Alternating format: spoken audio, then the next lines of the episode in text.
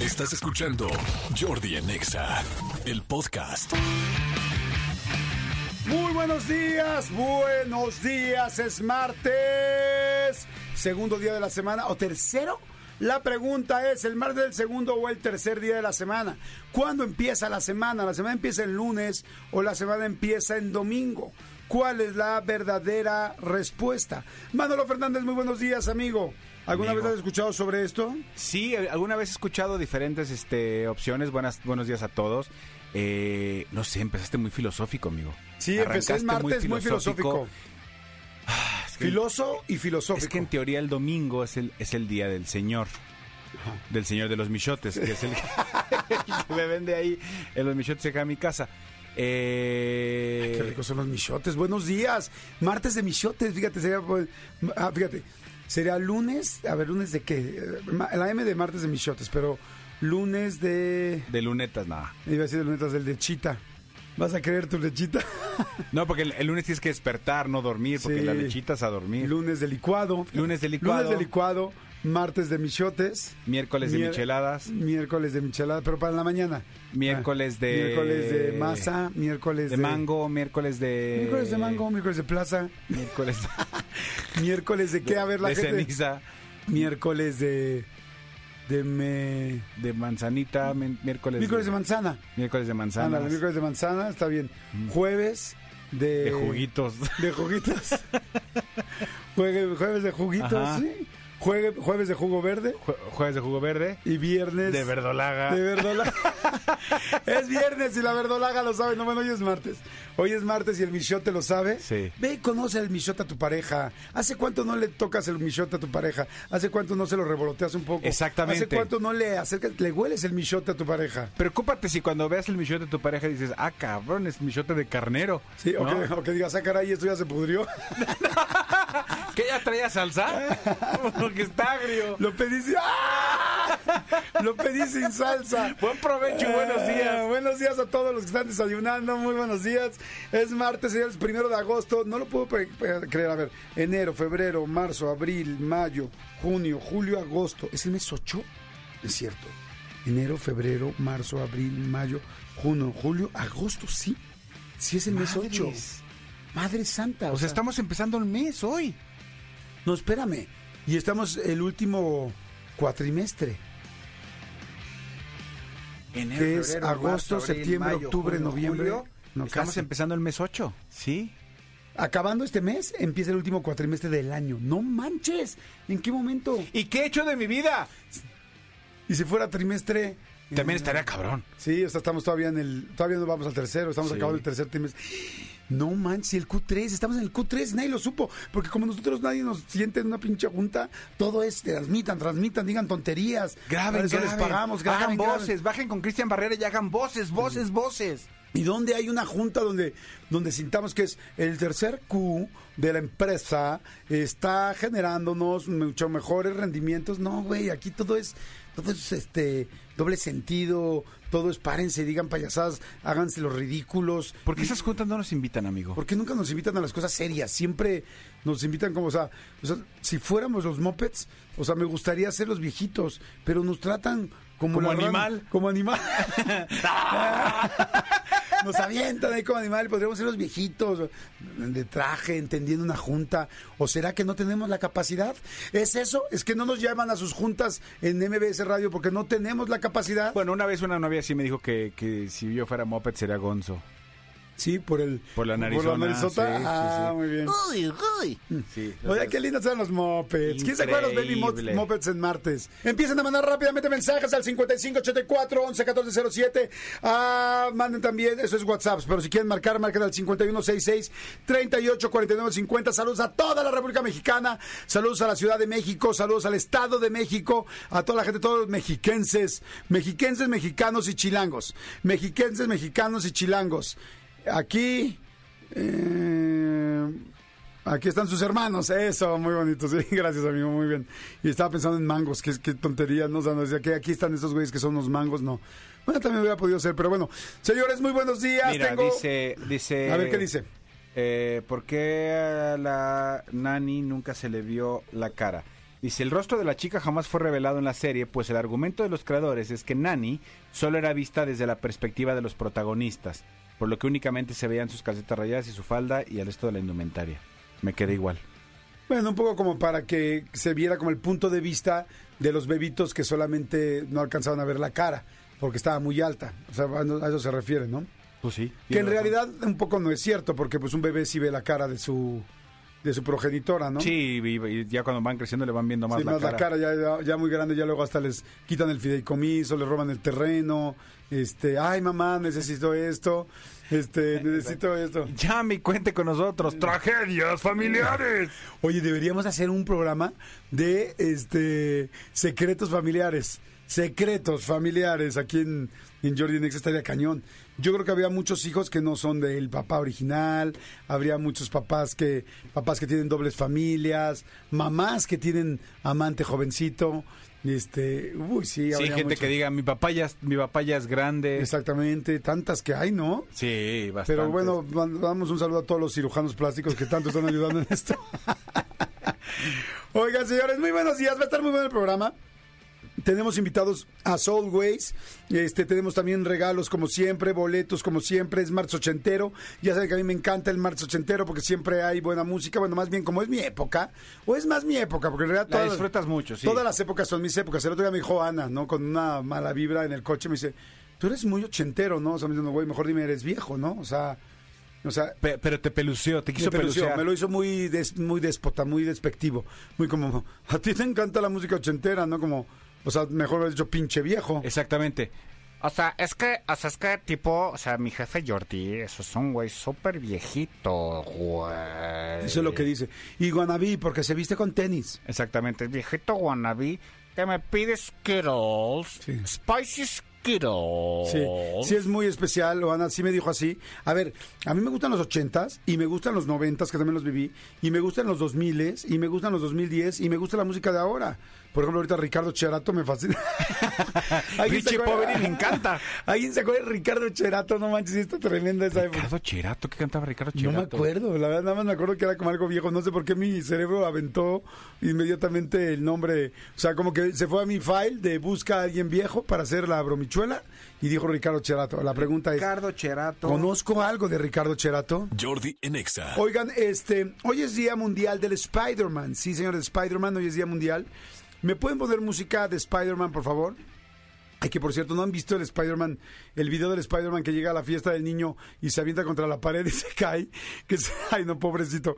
Porque además como trae la, la máscara, pues no se ve, pero se le truena todo el cuello. Se le dobla el cuello, pero sigue en actitud, pero apendejado. O sea, es como se para, es como, ay, cabrón, qué trancazo me di. Es bien atontado y como volteando para un lado, para el otro, para el frente, y los niños, pues... Ay, no. ¿Por qué nos reímos de, la- de las caídas? O sea, no sé por qué. De la desgracia ajena. Nos reímos de la desgracia ajena. Al mexicano nos da mucha risa las caídas y todas esas cosas. Los bloopers. Bueno, al gringo también, porque por eso inventaron el programa este de.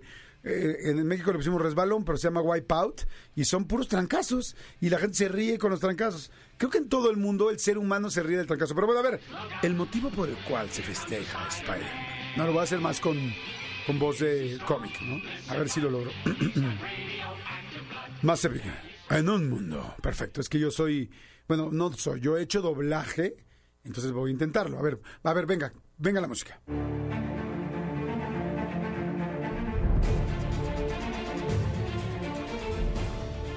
En un mundo en el que Spider-Man se encuentra acorralado.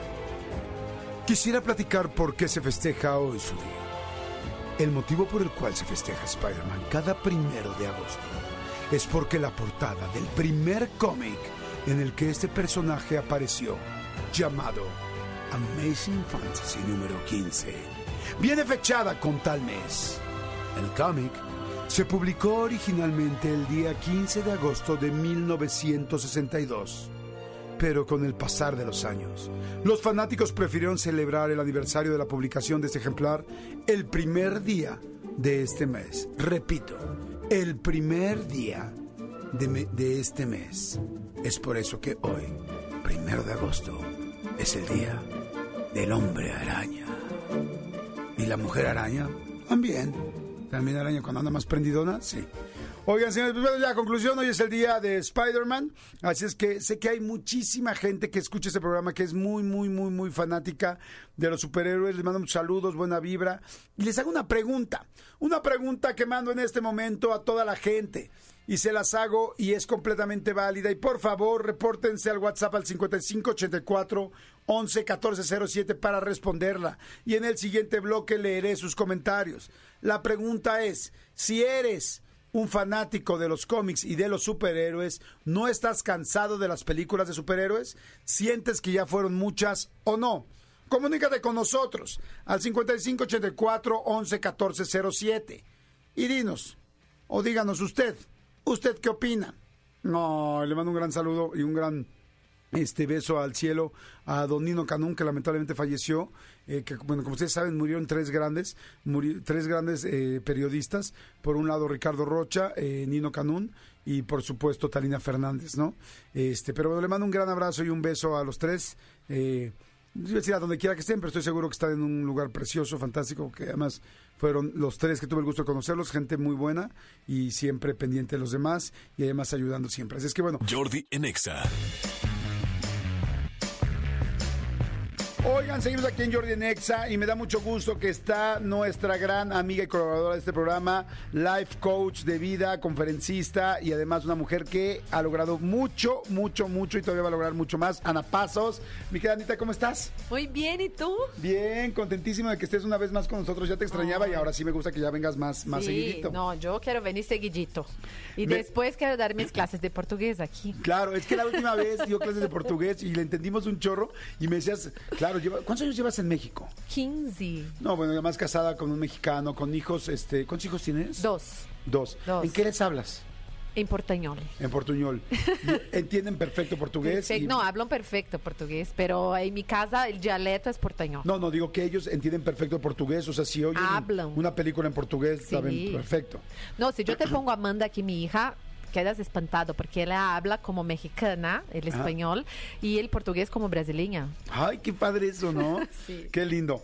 Oye, la última vez platicamos de un planner que trajiste y estamos hablando de cómo parar el autosabotaje y cómo conseguir las cosas que, que queremos. Dentro de eso platicamos de muchas cosas, ¿no? Platicaste que lo primero era ubicar nuestra autoestima, cómo estábamos y qué tan seguros nos sentíamos nosotros, de hacer una lista de 30 cualidades que tenemos, porque luego solamente el cerebro está programado principalmente para pensar en las cosas negativas y no en las positivas, que te las pusieras en tu eh, pantalla, en tu este Espejo. espejo, en donde fuera, para todos los días estar reconociendo lo que sí eres, lo que haces bien, ¿no? Y después empezar a ubicar cuál era tu meta, ponerla concreta, darte cuenta cómo te saboteas si viendo películas, si haciendo este en el Instagram o si nada más haciendo cosas que no te están ayudando a llegar al objetivo, o si quieres hacer ejercicio o si quieres correr un maratón y no sales a correr todos los días, pues no vas a poder llegar al maratón y, se- y todos los días se está acercando más la fecha del maratón.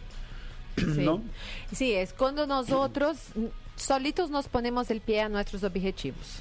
Exactamente. Y todos nosotros nos saboteamos, así que todos tranquilos que nos están escuchando.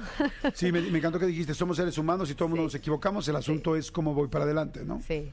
Oye, ahora, eh, dentro de tu board, bueno, más bien dentro de tu planner que, que nos regalaste la vez pasada, que me encantó y que hoy vas a decir dónde lo podemos conseguir, hay una parte que habla de la visualización. ¿Qué es la visualización? La visualización es una técnica muy antigua que usamos en coaching que empezó en el coaching deportivo. Entonces, por ejemplo, los basquetbolistas, ¿no? Cuando, cuando van a incestar la pelota, ellos imaginan la pelota entrando. ¿Qué pasa con Entrando al aro entrando del- al aro? Entonces, el, el- cuando van a, van a jugar fútbol en el penal también visualizan. Y luego vieron que eso podría funcionar para las empresas y para nuestra vida personal, para nuestra vida profesional, y usar la técnica de visualización para disminuir el autosabotaje, porque nuestra mente piensa mucho en cosas catastróficas, negativas. Ah, isso não vai suceder. Então, 95% de nossas preocupações nunca vão a suceder. Ajá, exactamente. Pero todo el tiempo estamos preocupados y pensando y pensando en cosas que no van a salir bien. ¿no? Yo no conozco ninguna persona que se va a separar y diga, ay, qué maravilla, voy a encontrar una persona mucho mejor. En general es aquel Sí. miedo, ¿no? Me voy a separar, pero ¿y si no encuentro nadie mejor? O me puede ir todavía mucho peor, Sí, ¿no? exacto. Sí, sí, siempre estás pensando en la parte negativa en lugar de pensar en que te puede ir Siempre. mucho mejor. Y de cierta forma lo que hacemos es direcionar nuestra mente a través de esos pensamientos para ese lado negativo, para que realmente eso suceda. Entonces, todo lo que pensamos, nosotros alimentamos y todo lo que alimentamos crece. Y la visualización es esa herramienta de, a ver, no, espérame, yo voy a visualizarme logrando eso que yo tanto quiero. Y es un ejercicio tan sencillo que haces en cinco minutos. Es fantástico. Quiero decirles, eh, perdón que te interrumpa, mi querida Ana. Yo empecé a hacer, eh, bueno, unos trabajos matutinos donde una parte era visualizar. Y les puedo asegurar que fue impresionante. De hecho, lo tengo que volver a hacer. Que eh, cómo conseguí cosas visualizando y veía cosas y, veía, me hacía imágenes en la cabeza y me emocionaba y ahorita lo vas a platicar.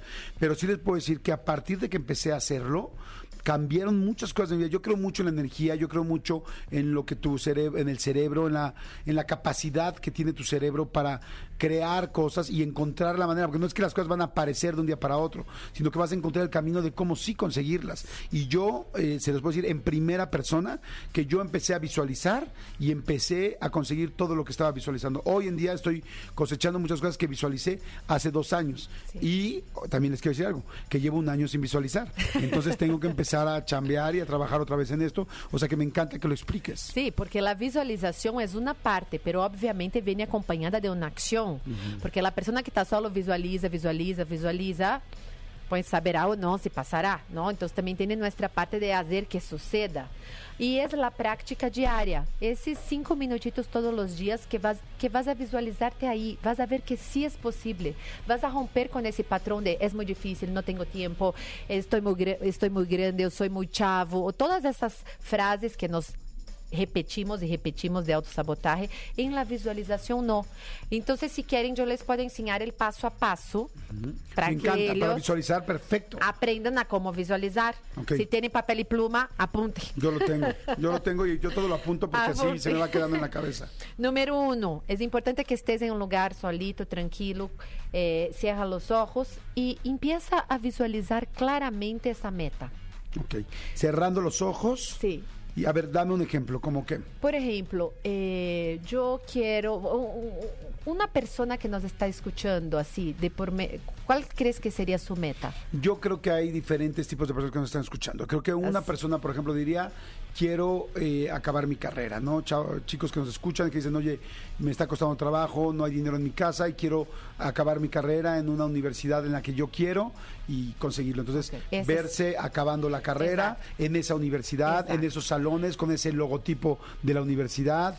Cada detalhe, vas a cerrar los ojos y vas a imaginar cada detalle que has alcanzado esa meta. Ok. Que ya terminaste en esa universidad que querías, que ahora ya tienes tu título, que ya estás empezando a buscar un trabajo y te están llamando para las entrevistas y que, y que estás logrando el trabajo que tanto querías y te está entrando el dinero que tanto querías y cómo tu vida va pasando. ¿Cómo te gastas ese dinero? ¿A dónde Cómo, viajaste? cómo ¿Qué viajas, fuiste? tu ¿Qué comiste? La gente que está contigo y visualiza todos esos resultados positivos en tu vida en tres años. Ok.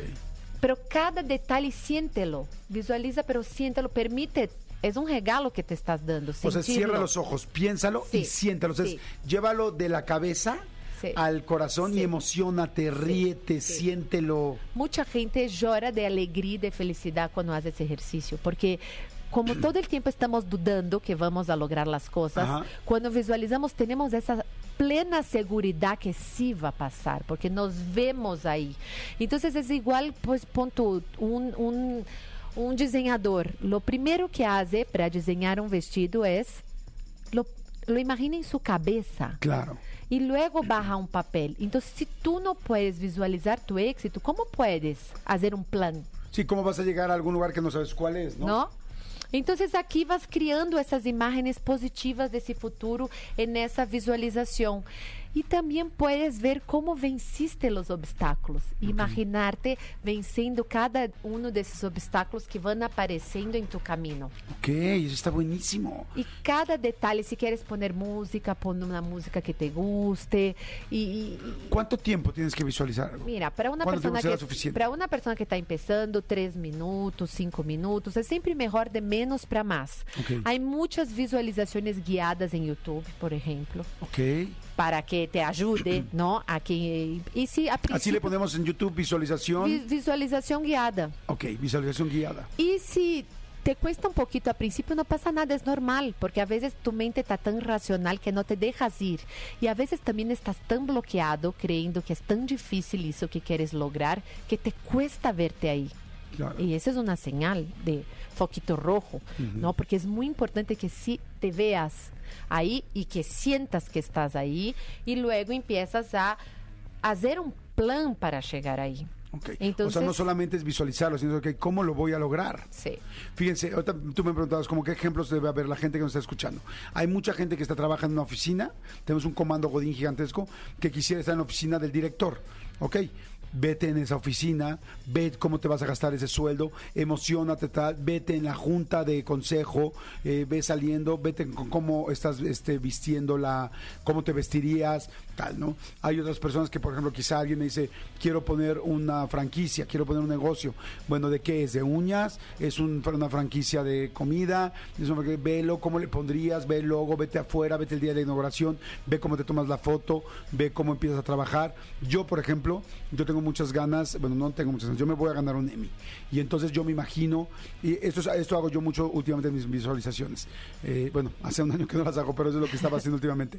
Me veía entrevistando y llevándome con todos los actores de Hollywood, yéndome a comer a sus casas, yo yéndolos, a- invitándolos a la mía, yendo a, entrando por la alfombra roja para ganarme el Emmy subiendo, pensando en el speech que voy a dar, dónde iba a poner el Emmy en mi casa, en mi departamento, porque ya en ese momento voy a vivir en Los Ángeles. O sea, porque Sí. para poder trabajar en esto tengo que vivir allá. O sea, así lo voy haciendo. Entonces, cada quien con lo que vaya teniendo, quizás sea, puede ser, por ejemplo, con quiero ver a un amigo o perdí, o tengo, perdí contacto con mis papás y mi papá no me contesta. ¿También eso sirve una También visualización? porque estás reconfigurando tu cerebro para sí lograr eso que deseas. Entonces, ahí puedes hacer essa visualização, como estamos dizendo, que é uma visua- visualização sem apoio, ou também puedes fazer com apoio, que é, às vezes um vision board, que em- às vezes um mural em tu casa pode ser com uma cartolina, ou se tienes el planner aqui en el planner yo explico bien el paso a paso y divides en vida personal. ¿Cómo te ves en tres años en tu vida personal? ¿Cuál es tu sueño? ¿Qué debe de suceder con tu salud, con tu energía, con tu desarrollo? Luego, en tu vida profesional, ¿Qué quieres? ¿Quieres eh, eh, en un restaurante? Entonces ahí pones la foto de tu restaurante. Eh, en vida familiar, ay, no quiero casarme, tener dos hijos. Entonces pones esas imágenes, pones frases. En la parte financiera, quiero tener mi casa propia, quiero tener un coche. Y ahí pones el tipo de coche, el tipo de casa, cómo va a ser, dónde va a ser viajes. Ay, mi, mi sueño es viajar, no sé, para Perú, ¿no? Entonces pones la imagen. Entonces vas construyendo ese tablero de imágenes y frases que te emocionen. Entonces también eso te puede ayudar a la hora que hagas tu ejercicio de visualización. ¿Cómo que ser una frase que te pueda emocionar? Como Por que- ejemplo, una frase que digas, eh, yo puedo lo que sea, ¿no? Yo soy más grande que mi que mi procrastinación, yo, una frase que te mueva, que sientas, sabes esas frases, un mantra, un decreto, pero que tenga mucho que ver con tu vida. Una frase que te repitas mucho en positivo y que te lleve a, a ese camino. Todo lo que mueva tu corazón va a dar más fuerza a tus metas. Ay, me encanta, me encanta. Pues, Ana, siempre me gusta mucho lo que nos platicas, siempre me gusta mucho lo que nos dices.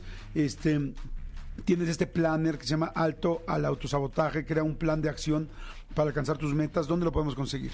Esse planner está em minhas redes sociais, Ana Pazos Life Coach, eh, com passos com Z. En el link de la biografía, ahí tiene- tienes la opción del planner impreso y digital Ok, ahí lo pueden buscar. también. Y poder- En Amazon también. En Amazon también, no sé, en Amazon que ponemos igual, Ana El Pasos. Planner, tu planner autosabotaje. Ok, en Amazon está fantástico porque lo puedan tener.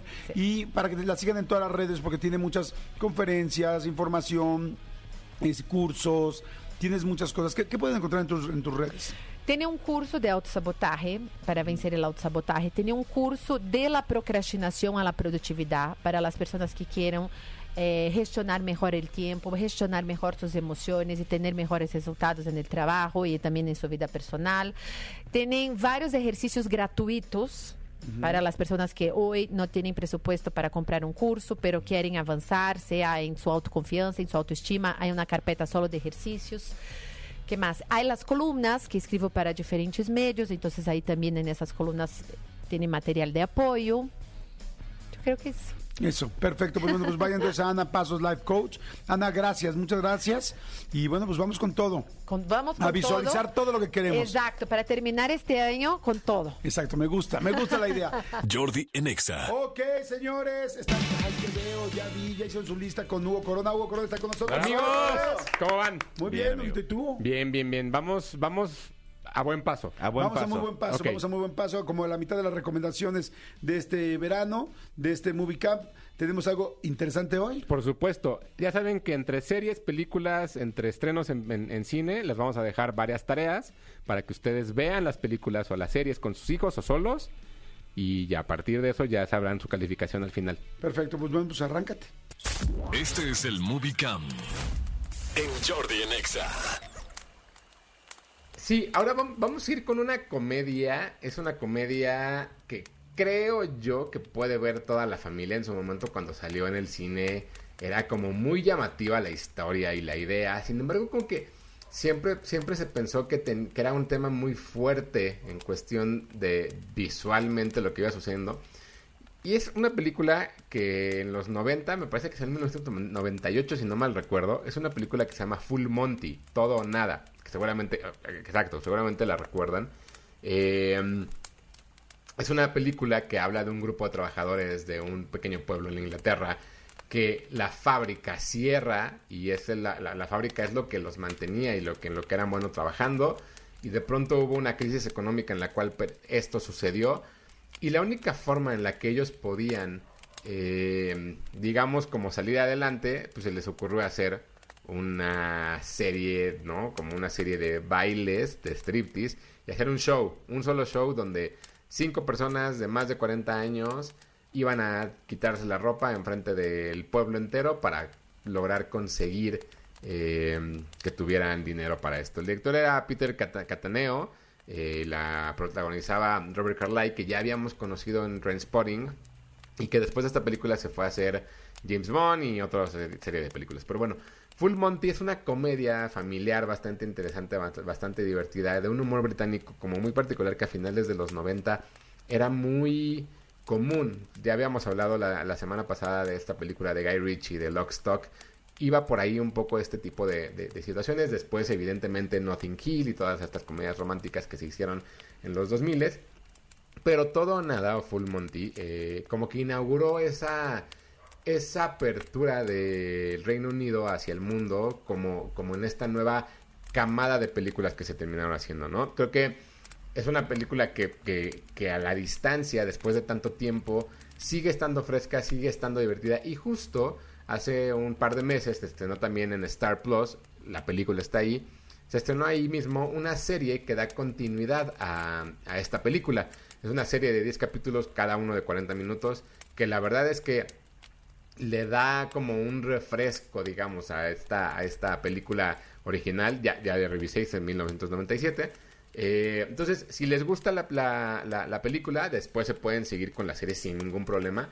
Siento evidentemente que al ser una serie de, de, de 10 capítulos, 40 minutos, lo que sea, se alarga demasiado todo lo que te están contando, pero bueno, es donde quedaron estos personajes que conocimos en la película, ¿no? Entonces también la, la- la serie es protagonizada por Robert Carlyle, vale mucho la pena si la quieren revisar. Ambas están en, en Star Plus para que las revisen en esta recomendación del día de hoy. Este es el Movie. En Jordi en Exa. Ok, ahí estuvo una recomendación más de Hugo Corona. Quien le guste, quien le quede, Sí. que la vea. Quien no Sí, le guste, sí. quien no le quede, que la, que la evite. Vayan haciendo anotaciones, cuál verían en, en familia, cuál verían en pareja, cuál verían solo. Eso es lo, lo- lo padre de esta sección. Exacto. Exactamente. Perfecto. Bueno, ahí está. Hugo, tus redes, por favor. Creo que sí, arroba tushai en Twitter y Hugo Corona en Instagram y pues ya nos la- viene la de mañana va a estar buena. Perfecto. Buenísimo, Huguito. Jordi en Exa.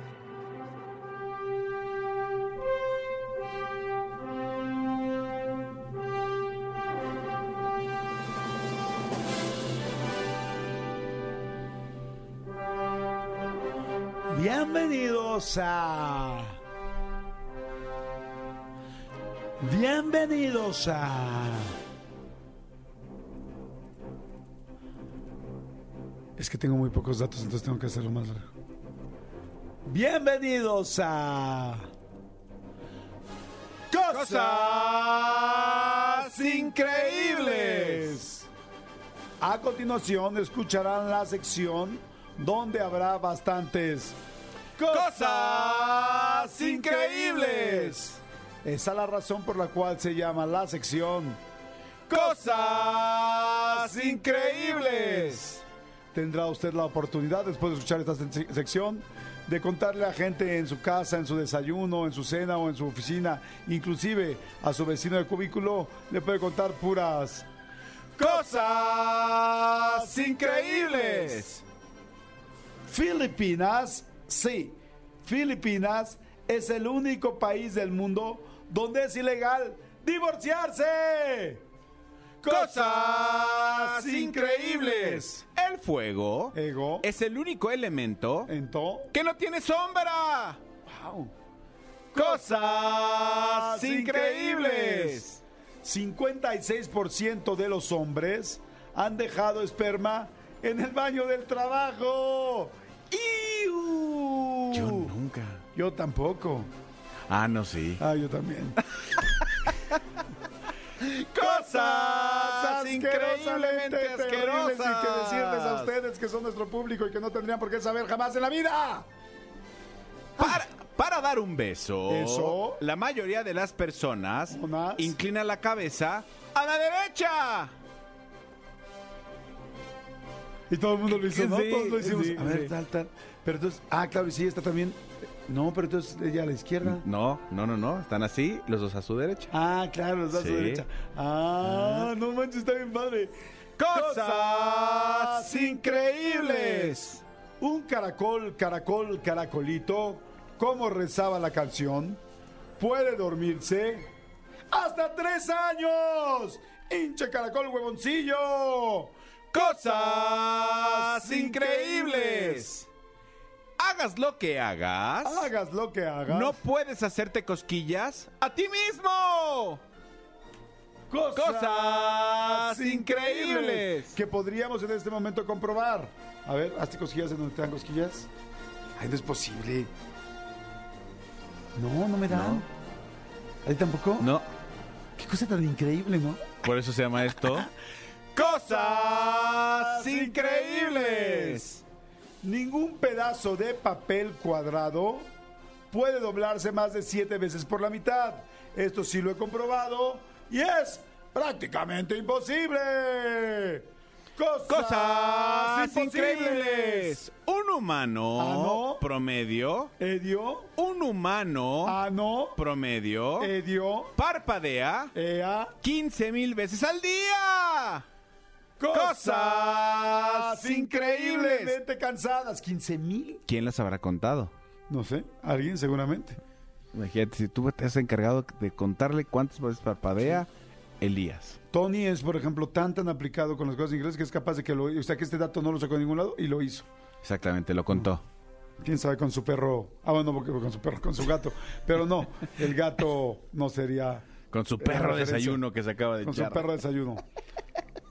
Ningún pedazo de papel cuadrado... No, es verdad.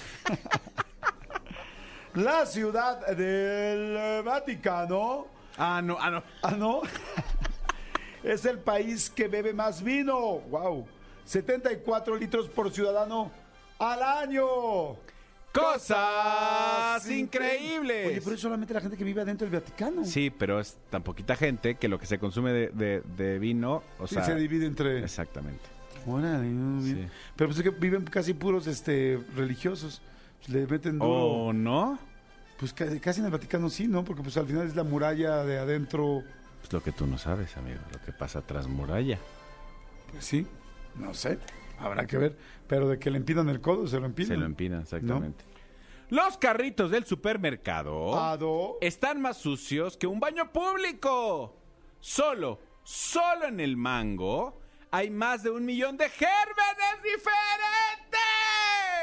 Cosas asquerosas. asquerosas. Y para, ¿tienes otro dato? Sí. Dilo, por favor. La erección más rápida registrada Ada. es de 8 segundos. Wow. Rápido. Muy. Muy. Cosas increíbles. Ya, se me Cosas paró. increíbles. Cosas increíbles. Termine. Y para terminar esta bonita sección de cosas increíbles, lo que se llama un beso francés en el mundo de habla hispana se conoce como beso inglés en Francia. ok. Cosas increíbles. Muchísimas gracias por todo esto que ustedes escucharon. Eso fue un episodio más de Cosas increíbles. Por favor, escúchenlo en podcast eh, a partir de las 3 de la tarde de hoy. Siempre buscando Jordi Nexa podrán escuchar todos los testimonios, momentos, inclusive secciones de Cosas increíbles. Jordi en Exa. Oigan, pues me da muchísimo gusto recibir al psicólogo Román Hernández Flores, eh, colaborador de este programa. Y este, hace unas semanas ya hicimos un tema bien interesante, bueno, tocó un tema muy interesante que era la soledad. Y salieron muchísimos, muchísimas personas que querían platicar y saber un poco más de esto. Mi querido Román, ¿cómo estás? Encantado de estar aquí y a retomar este tema que da para mucho, porque incluso ahorita que lo platicabas recordaba, mucha gente sigue en sus relaciones de pareja que no funcionan, donde ya no hay amor, donde ya no hay ningún vínculo sólido, por soledad. Por no sentirse solos, ahí sigue. Sí, exactamente, solamente por no estar solos. Este, bueno, la idea es que nos digan lo que quieran, comentar al 5584 11 1407, que nos manden un WhatsApp, por favor, y que nos digan este si tienen alguna situación de la soledad, si la están o sea, si la están viviendo y si la están viviendo cómo la están enfrentando o si la están sufriendo para poder este ayudarnos aquí. Decías en la ocasión pasada que platicamos que lo más importante era aceptar, primero, que sí tienes miedo a la soledad, si es que lo tienes, ¿no? Evidentemente. Y segundo, ver cuál es tu situación para ver si hay cosas que se pueden cambiar o modificar para estar menos solo. ¿Es así o me regreso? Así es, no, es, es correcto. Fíjate que no, no es lo mismo, como García lo decía ese- ese- esa ocasión, no es lo mismo estar solo que sentirnos solos. Ajá. Ahora, el, el miedo a la soledad, nuevamente lo, lo quiero compartir, es algo que todos vamos a experimentar en mayor o menor medida, pero que tampoco el miedo está activo 24/7. Así es que ese es un punto muy importante para empezar a identificar bajo qué circunstancias tengo este miedo o hasta pavor a la soledad o, o por estar quedándome solo. Porque hay personas que pueden estar sin ninguna otra persona en su casa y sentirse muy a gusto, pero hay personas que se sienten solas cuando manda mensajes y no le contestan. Ajá. Tenemos que identificar bajo qué circunstancias se activa este pensamiento y al mismo tiempo este sentimiento de la soledad. Y aunado es qué estoy interpretando, porque lo que nos hace sufrir es la interpretación. Nadie me quiere, Todos me odian, Exacto. mejor me como un gusanito. No, pero si Como nadie, dice la me, canción, claro, nadie me quiere, ¿qué más, perdón? Nadie me quiere, nadie me valora, nadie me ama, la- siempre me hacen a un lado, no soy importante, seguramente también ya me cambiaron. Y esto, estas frases, es muy importante escucharlas, para eso hay que estar solos, porque cuando yo escucho estas frases, puedo preguntarme algo mucho más interesante a mi modo de ver. ¿Dónde lo he escuchado antes? ¿Dónde aprendí o cómo fue que llegó a mi mente esta idea de nadie me quiere, nadie me valora, no, eh, todo el mundo me va a dejar? O sea, recordar de, de chico cuando te pasó, o de más grande o de adolescente, o en qué momento con una pareja te sucedió. O sea, a lo largo de tu vida, ¿dónde se clavó esa frase en ti que ahora te hace eco con todas las cosas que pasan fuera? Exacto, claro. Y, y también es esto hacia dónde me lleva, ¿Qué me de qué forma me hace reaccionar. Hace que busque más gente, hace que busque fumar, que busque tomar, ¿A dó- hacia dónde me lleva mi miedo. Lo, ideal no es no tener miedo a la soledad, sino qué hacemos con él. Yo le puedo tener a las arañas, tener cierto temor a las arañas, pero si la veo pasar, pues me da lo mismo. O soy la persona que ve una araña y, y brinco este, a la mesa para que no me haga nada. Es lo mismo que pasa con el miedo a la soledad. El, el miedo a la soledad no, no es el conflicto, sino cómo reacciono, qué hago, cómo lo interpreto. Y eso es lo verdaderamente importante para que esto no esté, no esté condicionando ni nuestra salud mental ni nuestras relaciones. Me encanta. A ver, hay mucha gente que está mandando mensajes. Dice, hola Jordi, qué bueno que está Román. Yo siento que mi familia no encajo, pero en otros grupos sí. Me duele mucho que mi familia no me tome en cuenta, sabiendo que soy una hermana e hija soltera. Con cuatro hijos no es nada fácil. Y en vez de que estén conmigo me siento rechazada. Nunca me toman en cuenta. ¿Qué le podrías decir? Yo, creo que algo muy importante que pasa en los hogares es que, como lo decíamos la vez pasada, siempre hay alguien que piensa, eh, piensa diferente. Y ahí yo puedo dar mucha información de mi vida personal.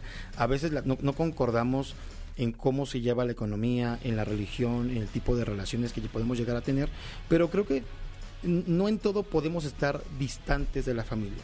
Habrá temas en los que podamos compartir, habrá situaciones en las que podamos integrarnos. ¿no? Ahora, este tema de todo, siempre, nunca, nada, siempre nos, de- nos deja ver que hay dolor.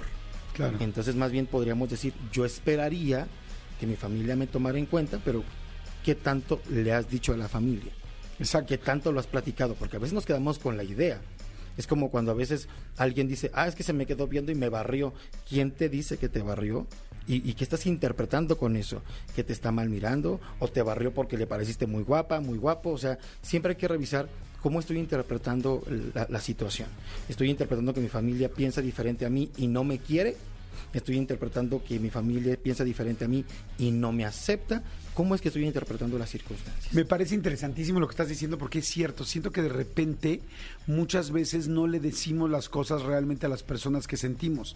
Y entonces nada más las sacamos como empezamos a medio mencionarlas así muy, muy este, mm, ay, pues como muy por arribita, sin nunca decir, porque no nos atrevemos a hablar bien. Entonces yo me imagino, digo, podría ser el caso de una persona que no se bien con su familia, entonces como no te invitaron a tal cosa y nada más como dices, pues claro, como aquí está la última, y, pero no dices nada.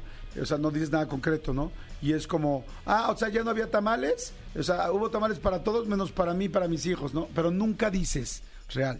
Entonces, como que siempre lo estás diciendo, entonces quizá nadie lo toma en serio o nadie le pone la atención de lo que te está doliendo.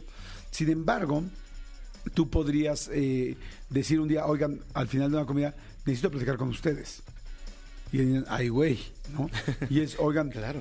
siento que yo veo por todos los demás y no me siento igual de incluida en la familia.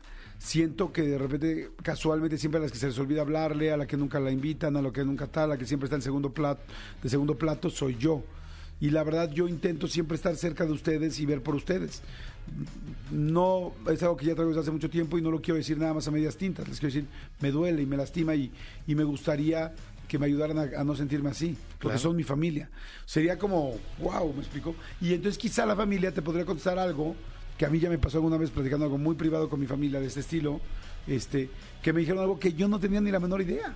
Y entonces este, le podrían decir, oye, no, es que como tú eres la que tiene el esposo, que le va muy bien, es que como tú tienes todo, pues como que pensamos que, que no te hace tanta falta irte al parque o a la feria Chapultepec ese fin de semana con nosotros y se olvidó. Entonces ella puede decir, oigan, que tenga ciertos recursos no significa que no me sienta desplazada cuando me llaman, porque puedes tener todos los recursos del mundo o no, pero yo lo que quiero es estar con mi familia. Claro. Entonces ya entenderás a veces por qué estas razones, pero si no lo hablas, si no lo abres, no hay manera de que te digan del contrario qué está pasando. ¿me Sí, claro, no va a haber un entendimiento. Exactamente. En muchas ocasiones hay una frase que dice, muchas veces tuve problemas en la mente que nunca existieron. Ajá. ¿no? Y la mayoría de los problemas que ocurren en, en el día a día tiene que ver con los eh, con la forma en cómo estamos interpretando las circunstancias y a todos nos pasa. Yo recuerdo ahorita que platicabas de unas experiencias, en algún momento yo decía, mis amigos ya no me toman en cuenta, o sea, ellos ya hacen sus fiestas, sus reuniones y ya ni me avisan. Y un día pasó esto que tú estás mencionando, dije, oye, yo, yo percibo, le, de- le decía a ellos tal cual, está pasando o es mi imaginación Exactamente. que ya hacen sus planes y no me toman en cuenta. Y lo que escuché fue algo que a mí me gustó mucho y decían ellos, es que tú siempre te la pasas entre el viaje, entre la consulta, entre los proyectos, entre tu familia y no te queremos presionar. Mejor cuando tú tengas tiempo, pues nos avisas, voy a andar cerca o voy a andar en tal punto, igual y nos vemos. No te queremos presionar. Entonces yo dije, mira, ellos estaban alejando un tanto por cuidarme y yo interpretando lo peor. Entonces muchas veces hacemos malas interpretaciones Exacto. y con base en estas malas interpretaciones es como nos comportamos con los demás. Dice, hola, buen día, Jordi y Román, saludos a los malditos perritos, escuchando a, eh, escuchando a Román, a mí me gusta mi soledad, no todo el tiempo estoy sola, pero me gusta, la disfruto y es un rato conmigo, además de escuchar a Jordi Nexa, bailo, canto, me encanta escucharlos, me animan, siempre los adoro, soy Mari Ávila, me gané con ustedes el monedero electrónico el 10 de mayo, en fin, en fin. Sí, hay mucha gente que disfruta su soledad, el asunto no es esa. eh, es, es el tema de hoy, ¿no? El tema de hoy es la gente que le da miedo su soledad y que le da miedo quedarse. La gente que le da mucho miedo quedarse sin pareja y que está sola, lleva ya mucho tiempo solo y siente que nunca va a conocer a nadie eh, y se siente sola y triste por eso, ¿qué les podrías decir? Yo creo que aquí, como, como lo hemos venido platicando, es identificar desde hace cuánto siento esa soledad. Porque a lo mejor son ciertas conductas o actitudes de la pareja que me hacen sentir solo. A lo mejor me doy cuenta que, como lo- lo decía, el miedo a la soledad no está 24/7. Pero a lo mejor me siento solo en mi relación porque no me toman en cuenta, porque hace planes y no me avisa. No, o porque no tiene. Exacto. La gente que no tiene especial, específicamente, perdón. Ah, ok. Yo creo que hay personas que, que están sin pareja y están muy a gusto, ¿no? Dicen, a lo mejor actualmente estoy en una etapa de mi vida donde me siento pleno o plena sin pareja. Hay personas que están sin pareja y de pronto en su mismo miedo a la soledad, lo que hacen es buscar desesperadamente con quién estar, ¿no? Y esas son las personas que terminan y la pasan muy mal. ¿No? Porque al, al yo buscar a una pareja desde la desesperación, porque no me quiero sentir solo, pues usualmente eso va a traer grandes consecuencias. Yo, yo lo que siempre digo es, no, no dejemos que nuestro temor a la soledad nos lleve a estar en situaciones o relaciones que no funcionan, ¿no? Y también, no porque no la tenga, me voy a ir a recluir a mi casa y estar como Claro. amargado o triste. Creo que de pronto hay etapas, y si de pronto no llega una pareja, qué bueno, quizá más bien no está preparada para recibir una pareja. En un momento alguien me decía, es que yo quiero una pareja madura y una pareja que sea recíproca y una pareja que me ame realmente. Yo le decía, ¿y tú? ¿Ya te amas profundamente? ¿Y tú ya te aceptas y tú ya te valoras? Porque en la medida de el amor que uno se da, es el amor que uno va a recibir de una pareja. Claro. Ay, pues está interesantísimo. Muchas gracias, mi querido Román. Hay mucha gente que sigue escribiendo. ¿Dónde te pueden localizar? ¿Dónde pueden estar cerca de ti? Me pueden escribir a cualquiera de mis redes sociales como psicólogo Román Hernández. Estoy en Facebook, Instagram, Twitter. Perfecto, ahí está. Entonces, psicólogo Román Hernández. Gracias, mi querido Román. Jordi en Exa. Expedientes X. Porque hasta los temas más irrelevantes merecen ser comentados. Jordi Rosado en Exa. Amigo. Amigo, este expediente digamos que es todo menos sexual, amigo. O sea, eh, lamento ¿Es desilusionarte. antisexual? Pues no sé si antisexual. eh, eh, es más, yo te invito, te lo voy a eh, comentar y ya tú decides si es sexual o no, o qué tan sexual podría ser para ti. Tú sabías, amigo, digo, más bien no, sé- no sé si sabías, que en Arabia Saudita eh, hay, un, hay un certamen que es el Festival del, ca- del, ca- del Camello. No, pero me suena lógico. Como, en, por ejemplo, en Zacatlán de las Manzanas venden manzanas. ¿No? O sea, como que sentí que podría ser. Pero ¿te, acuer- ¿te acuerdas cuando fuimos a Zacatlán de las manzanas que casi no venden manzanas? Es que estaba, no estábamos en temporada. Exacto, eso nos decían, porque llegamos y decíamos, no hay manzanas, no, es que ahorita es cuando se procesa la sidra y tal, porque ahorita no es temporada de manzanas, y nos reíamos porque decíamos, güey, no vimos una sola manzana en ¿Dónde- Zacatlán. ¿Dónde están las manzanas? Cierto. Hay una cosa que se llama el Festival de Camellos del Rey Abdulaziz de Arabia Saudita. No tenía ni la menor idea. Bueno, pues eh, el, el Festival de Camellos del Rey Abdulaziz de Arabia Saudita, ¿Te puedo decir algo nada más antes, Por amigo, dentro de supuesto. tu expediente? por supuesto. ¿Se acuerdan que, les conté que hace poquito fui a Dubai Y este, una cosa es el rey y otra cosa es toda la familia real. O sea, todos los primos, entonces tienen unas casas. Pasé por las casas, haz de cuenta que andabas en el coche y pasabas un minuto de barda. Así en el coche viniendo rápido, a 100 kilómetros por hora. Este, la puerta y otro minuto de barda. Y yo, ¿y esa? Ah, esa es la del sobrino, no sé qué. Y esta, no, esa es la del primo, no sé qué. No, o sea, no, allá sí. O sea, los que son de la realeza son de la realeza. Dije, no, bueno, no me quiero imaginar el rey. O sea, ¿qué hiciste la última hora? Recorrer el- la cuadra de, Sí, de de la- estos güeyes. de estos El güeyes. fraccionamiento de las 60 casas, porque fue un minuto por, por Sí, casa. cañón, ¿eh? La verdad me impacta porque como yo creí que solamente era... Y entonces ahí entendí quiénes eran los jeques. ¿no? Que son todos ellos los, al- los alrededor del jecote. Pero bueno, amigo. Del- del je- del jecote. del jecote. Del jecote. No, pues este aquí, eh, el rey Abdulaziz, la verdad, este no, no sé quién sea. Debe ser alguien muy importante en Arabia Saudita. No sé si es el rey supremo o es el rey este segundo o es algo así. La cosa es que el rey Abdulaziz en Arabia Saudita eh, hace año con año el festival de camellos. Ahora, yo me, yo lo primero que pensé cuando leí Una esto carrera. era, no, yo pensé como más bien como la feria del caballo en Texcoco, ya sabes que y que hay en o que hacen como mm, eh, una feria donde premian al- a la mejor raza de caballos, al ma- a la más pura o al ganado, entonces al mejor ganado, al que tenga la mejor este cornamenta, al que tenga no sé qué, be- be- las mejores patas, las ta- así como como como las cosas que hace la Federación Canófila Ajá. Mexicana de los de Exacto. los pero Les no listón azul Exactamente. para. Exactamente. Pero no, amigo. Este- viví yo en un error. El rey Abdulaziz de Arabia Saudita, eh, dentro de este festival, premia la belleza de los camellos. Este camello está muy lindo. Este, no, la belleza. O sea, ¿qué, qué tan bellos son? Pero, ¿Qué, ta- qué tan bonito está el camello? pero con la cara o con todo. Sí, como si, con, con todo, como si fuera un festival de belleza, como si fuera nuestra belleza, nuestra belleza, Camella. nuestra belleza, nuestra nuestra camella, Mr. Camello. nuestra camella. Ajá. Entonces, premia esto y eh, hay, parece como de risa, sin embargo, es una de las competiciones más importantes que hay en Arabia Saudita. Amigo, solo como pregunta. Sí. ¿El camel toe también se les checa? O sea, el- la patita, ya sabes, cuando Todo. tienen su pezuñita, Todo, que la todo, tienen dividida en dos. Así como para la derecha y para la izquierda. Me preocupa que digas una pezuña de camello y hagas... Me preocupa. No, amigo, yo no. Me preocupa. Ah, amigo. también estoy enchilado del pinche desayuno, amigo. Pues, o sea, aquí en tu departamento ve cómo nos sirve. chile como Drake? La cosa es No, que... me puse chile como RuPaul. No, ese ya lo traía, Ese amigo. ya lo traía Ese no se lo no encontré al revés. Ese caray. no se lo puso. No lo encontré al revés. La cosa es que eh, en, eh, la- los, los creadores de verdad buscan mucho eh, llevar a su camello al, al ejemplar porque el que gana agarra gran, gran prestigio y obviamente pues la... eh, no sé, así como la ganadería, pues fíjate que no sé cómo se dice, porque no es ganado, es camello, la ca- camellería, no, Ajá. no tengo idea cómo se diga.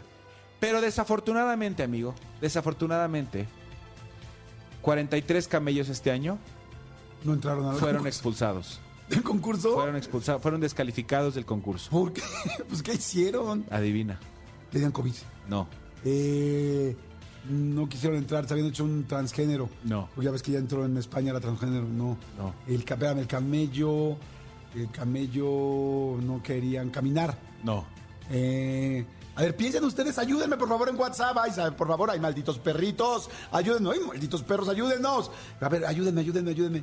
¿Por qué no entraron? ¿Cuántos camellos son? 43 fueron descalificados. Ya estaban en el concurso, en el certamen. Descalificaron a 43. Mm. A ver, voy a leerte lo que la gente diga. Este, no, a ver, no, por eso digo que no. Este, Madre Santa, pues por, no, sé, por edad, amigo, por la No, edad. por edad no. Por el pelo no lo tenían brillante. Exacto, no. No, No. tampoco. Tenían Mira, orzuela. dicen por antidoping, dicen aquí, por exceso de belleza, están No. diciendo, porque mudan, porque se mudan, No, no, no. porque no. estaban feos, No. porque escupieron, porque ya ves que los escupen y luego pero igual los que eran decentes. El camello escupidor, no, El tampoco. escupidor no.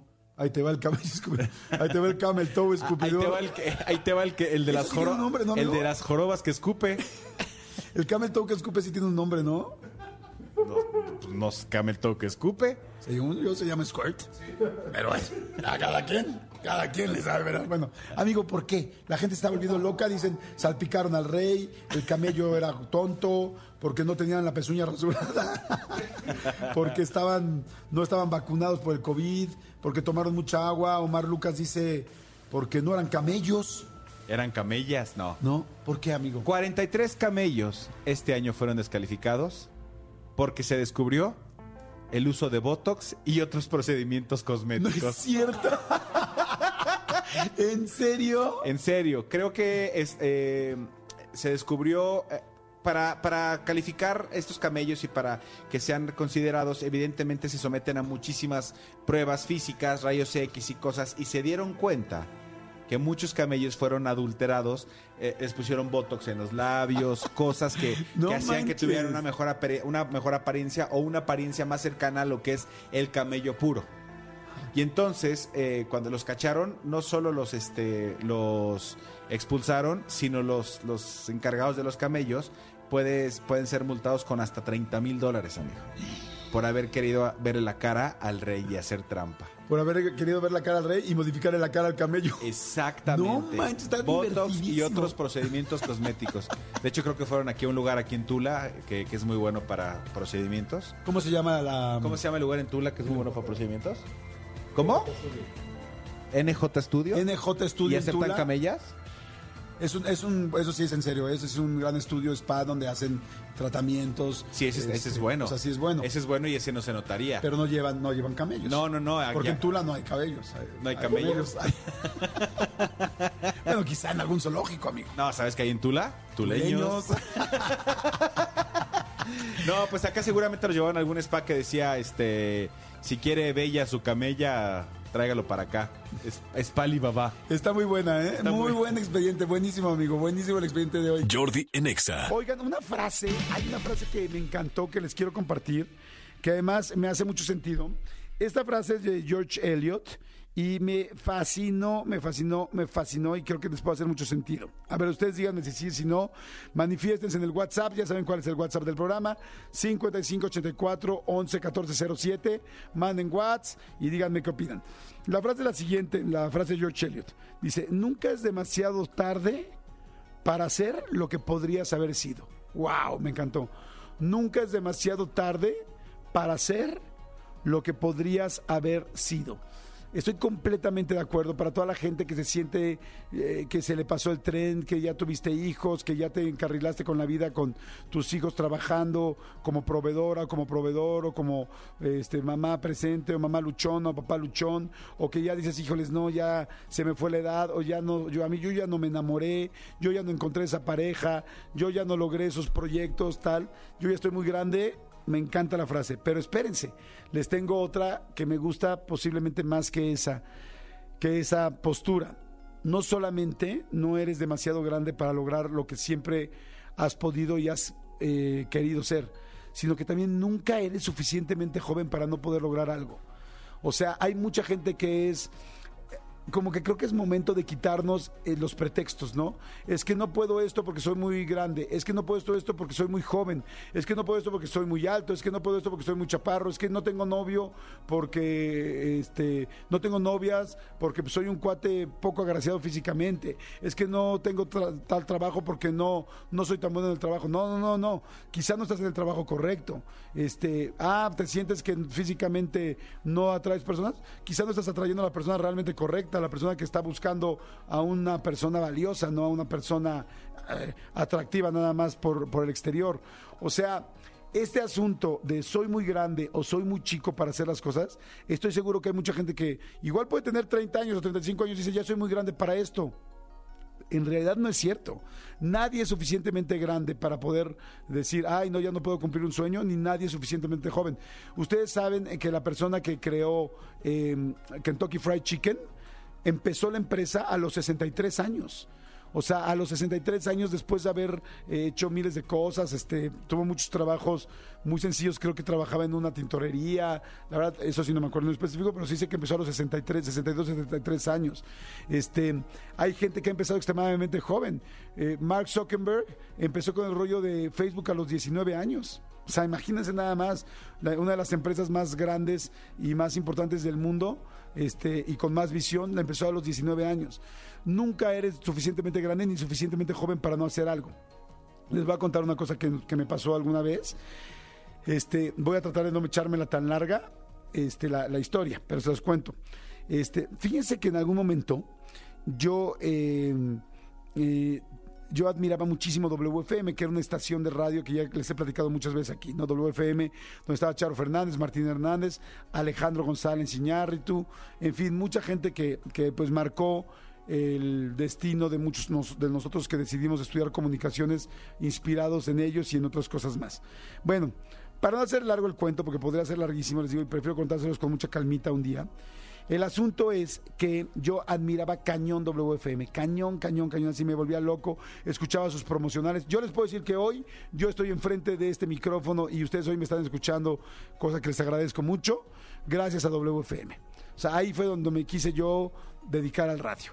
El asunto es que de repente WFM saca una competencia de, eh, de decir, ¿saben qué?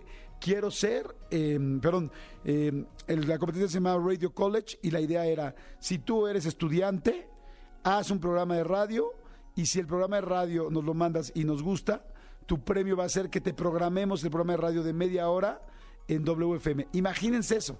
Eh, o sea, era así como wow, ¿no? Así como lo máximo. Entonces nos juntamos, eh, mis tre- tres de mis mejores, más bien dos de mis mejores amigos, Gabriela eh, Gutiérrez Velarde, que le mando un gran beso, Gaby Gutiérrez y Lalo Suárez, que ustedes lo conocen, productor de Miembros al Aire, de Me Cago de Risa y muchas cosas más nos juntamos y, e hicimos un programa. Resulta que ese programa este, lo mandamos y no funcionó, Eh, no ganamos. Eh, y no ganamos y fue así como tremendo y nos dio mucha tristeza porque además al aire dijeron que nuestro trabajo estaba muy mal hecho y nos dolió mucho. De hecho, ese, ese día o esa emisión del programa, que fue la primera de Radio College, dijeron al aire, la verdad a mí me pareció bastante fuerte, que, o sea, la, la declararon desierta y dijeron que nadie había ganado, inclusive dijeron que todos los que habíamos mandado programas, que era una pena que mandáramos programas de ese nivel. Habrán mencionado como unas 50 personas que hicieron ese programa, que hicieron programas y que mandaron programas. Yo no sé qué hicieron los otros 47 que mencionaron, pero nosotros tres nos super ofendimos. Nos super ofendimos, oye, nos dijeron horrible, tal, el programa estaba súper bien hecho, tal. Y entonces yo les dije a mis amigos, les dije, ¿saben qué? Vamos a buscarlos y vamos a, vamos a reclamarles de por qué nos dijeron eso. Entonces me dijeron, ¿cómo? Pero ¿a dónde vamos a ir? Digo, pues a donde esté la estación, pero ¿dónde está la estación? Acuérdense que no había Google ni había nada de eso. Pues averiguamos dónde está la estación y vamos. Pues órale, ahí vamos los tres. Y vamos los tres con mucho gusto a decir, no, no tanto a reclamar, sino decir, oye, ¿cómo es posible? Mandamos un súper buen programa, ¿cómo es posible que digan que es una porquería lo que mandamos? Porque prácticamente eso dijeron. Entonces, este, eh, nos paramos ahí, no nos dejaban entrar, este, nos quedamos afuera de la estación, nos sentamos afuera de la estación en la banqueta, nos quedamos cuatro o cinco horas afuera de la banqueta esperando a que alguien entrara o saliera, hasta que llegó Charo Fernández. Y Charo Fernández llegamos y le dijimos, oye, no es posible, nos dijeron esto, tal, tal, y no nos dejan entrar. Y la verdad, Charo Fernández nos dijo, con mucho gusto, pásenle. Y nosotros así, "¡Ah! ¿neta? Y entonces teníamos como unos 18 años, 17 años, 18 años, porque estamos entrando a primer semestre de universidad. Este, y estamos estudiando comunicación. Resulta que entramos, hablamos con Martín Hernández, que bueno, a mí casi me tiemblan las piernas, me colgó todo, ya saben, me campaneó todo lo campaneable y ya saben de qué estoy hablando, de lo que me campanea y nos campanea a todos los hombres, pues me campaneó. Y entonces, conclusión, les digo, oye, es que les decimos, oye, no es que es posible, dijeron que nuestro programa era una porquería, tal, tal. Dice, a vamos a revisar su programa. ¿Cuál es su programa? No, pues se llama Metrópolis, se llama así. Ok, lo revisaron. Eh, Martín Hernández llamó a su asistente, su asistente revisó, dijo, a ver, este, edición, bien. Eh, locución del programa, bien. Este, eh, no sé cómo se llama, musicalización, bien. Todo bien. Y ya saben que yo hacía al final, así como lucero, ¿no? Y yo así de, ¿y? ¿Y? O sea, así como que, güey, pues si todo está bien, ¿y? Y entonces me dice Martín Hernández, este, pues sí, dice, su programa está muy bien, pero para cualquier otra estación, no para WFM. Están en la estación donde se hacen cosas distintas, diferentes, donde innovamos, donde tiene una iniciativa. Su programa está perfecto para cualquier estación, es un programa bien hecho, promedio. Pero aquí no hacemos cosas promedio. Aquí hacemos cosas creativas, diferentes, propositivas, completamente saliéndonos de, de la caja del pensamiento normal. Y entonces nos salimos, pues, más tranquilos porque teníamos una explicación, porque eso sí era cierto. El programa estaba muy bien hecho, pero no tenía nada de lo que estaba diciendo él. Entonces estuvo padre porque ya no nos quedamos nada más con el regaño y con la mentada, eh, con la ofendida horrenda que nos dieron al aire, que esa la neta no la justifico, pero bueno, la agradezco porque gracias a eso nos picó el orgullo y nos hizo ir a la estación a mentárselas para que luego saliéramos con la cola entre las patas. Total que regresamos, eh, Ada, eh, Ada, Lalo yo, hicimos un nuevo programa en base a lo que nos dijeron. Lo mandamos, nos dio muchísimo miedo a ver qué iba a pasar y ganamos el concurso. Y fue la primera vez en mi vida que salí al aire, porque yo era el locutor, junto con Gaby Sánchez, otra amiga que le mandó un beso muy grande. Y entonces hicimos el, programa y era muy creativo el programa, la verdad estaba padre, era divertido. eh, muy diferente y ganó el programa y salió al aire y yo no podía yo creer que nos habían eh, que nos habían dicho que, o sea, que, que mi voz iba a salir en WFM y que había que la, creatividad y el trabajo de los tres, bueno, de los cuatro por Gaby y por la locutora, había salido al aire en WFM. Imagínense tú, 17 años, tu programa al aire, oír tu voz. Yo, la neta, chillé. Bueno, cosa que ya saben que no es muy difícil, pero chillé. Y, este, y todos felices y todos contentos. Bueno, después de eso les dije yo, oigan, ¿por qué no hacemos otro programa? ¿Cómo? Sí, hagamos otro programa, tal, sopa de órale, sí, tal, tal, ¿no? Pobre Lalo, Gaby y yo, porque estamos apenas entrando a la universidad, empezamos a hacer todas las faltas del mundo, todas las horas del mundo, porque más ya teníamos, ya trabajábamos también. Entonces, entre el trabajo, el rollito de WFM y la, y la universidad, no dormíamos tal, nos llevamos, en las primeras tres semanas de universidad, o un mes de universidad, nos llevamos todas las materias al tope de faltas. O sea, está terrible hacer eso en tu primer mes de la, carrera, ¿verdad? Pero bueno, pues no nos quedó de otra para hacer el programa. Lo hicimos, lo mandamos y volvimos a ganar. Y dijimos, ¡no manches! No lo podíamos creer así de, wow, qué emoción, qué increíble, qué tal. Bueno, acabamos de mandar el segundo y así de ya exhaustos. Y entonces les digo, oigan, hagamos otro. Se voltearon Lalo y Gaby a verme así como, güey, estás mal, ¿no? O sea, neta, esto ya no está chistoso, o sea, neta necesitas atenderte. Y entonces realmente les dicen, ¿cómo crees? Ya ganamos dos veces, tal. Eh, Ya llevamos las materias a, ya llevamos las materias a este al límite y las, las faltas y tal, y vamos a reprobar todo, ya ganamos, ya, qué tal, tal. Entonces, tenían toda la razón con su, con lo que me decían. O sea, me decían, güey, ¿qué caso tiene? O sea, es, es como que no está práctico ni está inteligente lo que estás diciendo, Jordi. Dicen, y entonces una de esas me dicen, ¿por qué quieres hacer otro? Y entonces les digo, porque quiero que nos contraten. Y entonces, bueno, todo esto, les conté toda esta historia porque me acordé ahorita con la frase que les dije de este momento. Entonces voltearon y entonces no me acuerdo quién me dice, ¿cómo crees que nos van a contratar si estamos muy chicos? Y entonces alguien, me, o sea, esa persona me dijo, tenemos solo 17 años, ¿cómo crees que nos van a contratar en WFM? Y entonces yo me acuerdo muy bien que mi respuesta, les juro que fue completamente natural, les dije, por eso, porque tenemos 17 años porque no estamos, porque no estamos maleados, porque nuestro cerebro está completamente en un momento de crecimiento, porque tenemos ideas diferentes, innovadoras a las de ellos que ya están más grandes, porque tenemos, porque estamos, eh, digo, no lo dije así, pero lo que yo me refiero es como estamos tiernitos, así como, como este, como esquite de esquina, ¿no? Digo, estamos tiernos, o sea, tenemos todo, o sea, todo es nuevo en nuestra cabeza. Y entonces ellos dijeron, pues hace sentido. Tienes razón. Y bueno, nos fuimos un extraordinario, fue un relajo. Nos llevamos, este, volvimos el tercer programa y lo mandamos. ¿Y qué creen? Ganamos. ¿Y qué creen? Con respecto al trabajo. ¿Creen que nos contrataron? O sea, tres veces ganaste, tres veces tal.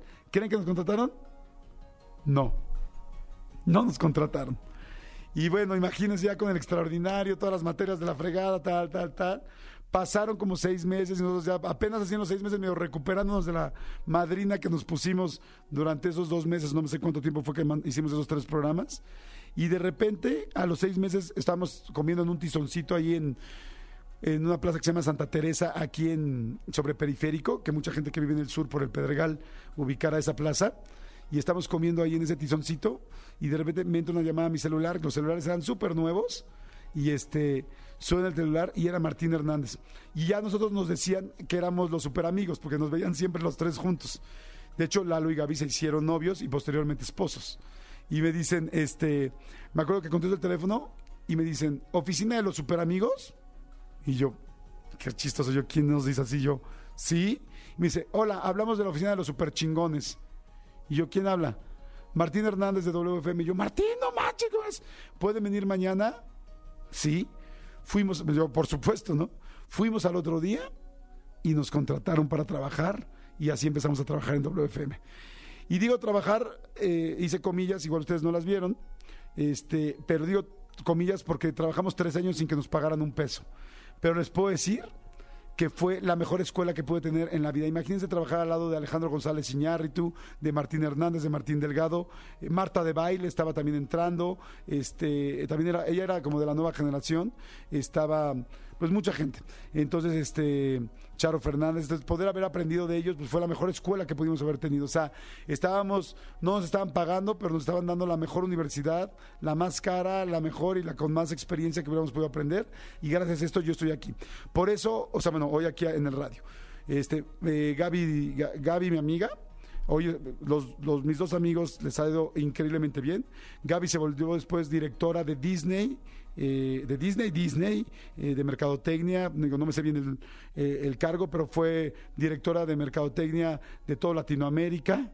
Lalo Suárez se convirtió junto conmigo en productor de otro rollo y luego él es el productor, posiblemente para mí el productor, uno de los productores más importantes que hay en toda la televisión en español. Este, hoy produce muchísimos programas. Gaby sigue siendo una persona exitosísima en mercadotecnia, en empresas transnacionales gigantes, Lalo también. Entonces, lo que les quiero decir es, teníamos 19 años. O sea, y les acabo de poner los ejemplos de gente muy grande que ha hecho cosas impactantes. Entonces, por eso les quise decir de esta frase. O sea, nunca es demasiado tarde para hacer lo que podrías haber sido, para hacer lo que tienes la capacidad de ser, pero yo aumentaría en esta frase de George, de George Eliot, tampoco nunca es suficientemente temprano. O sea, no importa la edad que tengas, si confías en ti, si crees en ti, si trabajas en ti y si aprendes qué tienes que hacer para hacerlo mejor, como ese día que nos dijeron, güey, su trabajo es estándar, no es una chingonería, creo que estamos aquí y lo aprendimos y lo trabajamos, tú puedes conseguir lo que quieras, no importa la edad, es lo último que importa. No importa si tienes tal o cual característica, lo que importa es que sepas qué quieres hacer, que confíes en ti, tengas la edad que tengas. Así es que bueno, este martes ochentero, Se acabó. no hay que decir, este martes ochentero es de todo menos cool. Ah. Señores, se acabó el martes. Muchas gracias, Manolito Fernández. Muchas, muchas gracias. Al contrario, gracias a ustedes. Nos escuchamos mañana. Mañana ya que es, es- es miércoles. Me gusta mucho cómo arranca el miércoles. Ah, Yo sé que tu, tu martes es tu favorito por tu martes ochentero. Sí. Este, a mí el miércoles me gusta mucho porque, porque la onda de, de la, la rolita gay también como que me pone de demasiado buen humor. Mañana tenemos Rolita Gay, mañana tenemos miércoles, mañana tenemos mitad de semana. Así es que bueno, que tengan excelente, excelente, este, excelente tarde. Pásenla fantástico. Y mañana, en punto a las 10 de la mañana tenemos una cita aquí en XFM, en Jordi en Exa. Nos escuchamos mañana. Bye. Escúchanos en vivo de lunes a viernes a las 10 de la mañana en XFM 104.9. ¡Poronga, sí!